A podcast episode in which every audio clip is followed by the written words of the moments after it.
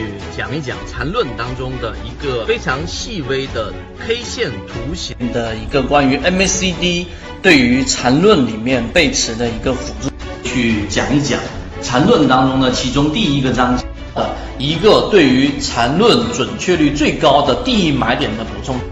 聊一聊关于缠论一百零八讲教你炒股系列的正确的缠论当中有讲过一个，就是真正好的操作一定是带套的操作。我们要去做缠论，以及做缠论，我们期待能做到一个什么样的一个效果？缠论对于我们如何从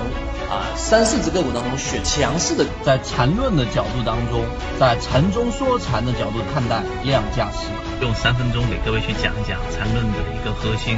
跟我们认为的一个关键。学习缠论，用缠论一段时间之后，什么才是最具有实战意义的一个内容？来给各位去讲一讲缠论当中操作利润最大的一个模式。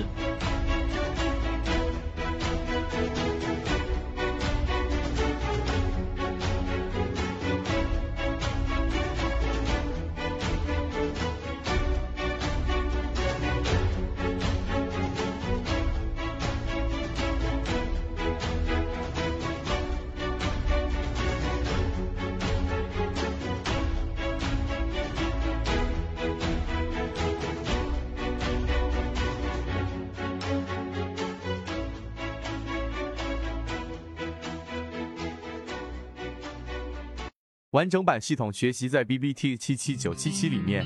所有视频分享都是精心打磨而成，力求做到最大限度靠近实战，学而能用，知行合一。今天的这个视频非常重要，所以我们用三分钟尝试把这个内容传递给大家。首先，我们今天会讲的一个内容是涉及到圈子的一个所有选股模型的一个内核。这个内核决定了我们所说的确定性。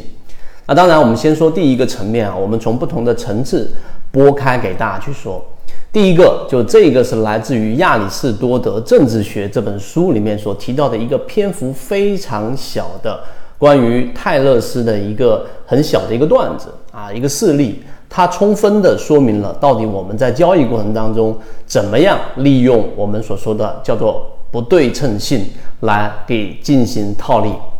首先，这个例子很简单，之前我们在圈子给大家分享过，泰勒斯啊，哲学家，在这一个他所处的这个位置上，他这个哲学家的这样的一个职业是经常会被人嘲笑的，他囊中羞涩。所以呢，在别人不断嘲笑他的过程当中，他做了一个决定，就是我用我的这个实力或者我的能力和我的知识来进行一次套利，看是否成功。于是他做了一个决定，他把他当地所有的橄榄油压制这个这个压榨机啊，全部都进行了租用，所有他能租用的压榨机全部都租用了，那给了一笔很小的费用。然后给他们进行这样的一个租赁，因为当时会有很多的压榨机用不上嘛，所以就租用租赁给他了啊，这是第一个。第二个结果，当年啊，就在他当时的这个环境之下，橄榄啊出现了大丰收，于是很多人就有很大的需求，需要找这个橄榄油的压榨机，去找到他，于是他做了一个转租，然后大赚一笔。这一笔财富并没有说让他去成为巨富，但是呢，他又回归到了他的哲学研究。但这个事情反映了他其实具备有创造财富的这个能力，只是他更倾向于去做哲学研究。这是这个段子的大致意思。那呃，第二个层次啊，第二点就大部分人解读，包括亚里士多德解读这个例子，只是告诉给大家，他啊，泰勒斯很博学。他即使当时他去做租赁的时候是冬天，他也能预测出橄榄会大丰收，于是他有了这一波收益。这是第二个层次，或大部分人解读只到这个层次，但实际上还有更深入的层次。第三点，其实他并不是很博学，或他预测到了橄榄会出现大丰收，并不是，而是这是第一份期权的诞生啊！历史上记载的第一份期权诞生。这里面就说到了刚才我们说的不对称性，就机会和风险的不对称性。他只支付了很小的一笔费用，是租赁所有的这样的一个机器啊，在这个季节里面都是被我所用的。而实际上呢，这个小小的这个风险，或者说他能完全承受，而所带来的收益是巨大的，甚至没有上限的，于是他才有了这笔财富。这个就是期权的最根本的定义，也就是他找到了一个不对称性，就是机会、收益和风险的不对称性。风风险很小，但是所带来的收益非常大，这一点你能明白。这第三点，当你明白这一点之后，实际上就回归到我们圈子的模型了。我们圈子当模型当中第四点啊，给大家提到，我们很多次引用给大家讲过，查理芒格说过，我们要找到这个赔率标错了的标的来进行交易，来进行投资。所以，我们圈子所提供的模型里面，除了散户割肉模型，还有落难校花模型以及超跌突破模型。我们都是运用了这一个我们的这一个很核心的哲学理念，就是不对称性。我们找到了这个机会或者收益是远远大于风险，即使它产生风险了，它再往下打，对吧？可能只有百分之五或者百分之十的这个风险的一个空间。那只，但是它一旦出现了突破，就像我们的金鱼报里面的一二三四五六，现在出到七嘛。这七个标的里面，大概率上会出现一个大的机会，从翻倍的金鱼报二、光伏的这一波利润，到后面可能还会持续产生的利润，这个收益是非常巨大的。所以讲到这里面，第五点就最核心的东西就已经出来了。我们要在市场当中去寻找的，不是对于未来的预测，不是对于哪一种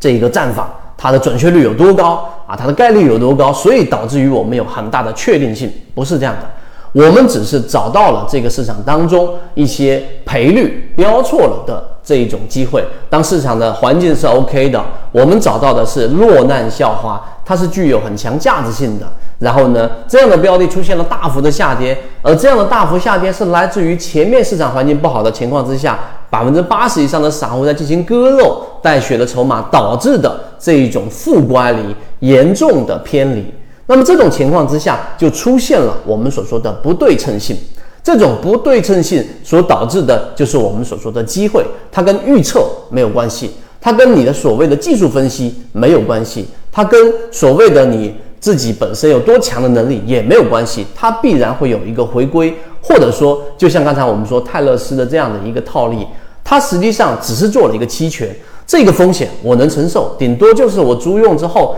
没有任何的收益，那这个亏损我能接受。但是，一旦它随着时间的推移，一加一它不是等于二，它是远远大于二啊！这个就是我们所说的不对称性这个哲学系统里面的一个最大内核，也是我们所谓在这么多次交易当中给大家提供的交易模型，并且我们已经把它呃以这个各个航线的方式呈现给大家了。这些模型其实是我们在市场当中能找到最有效，并且能够复制给大家的一些交易模式。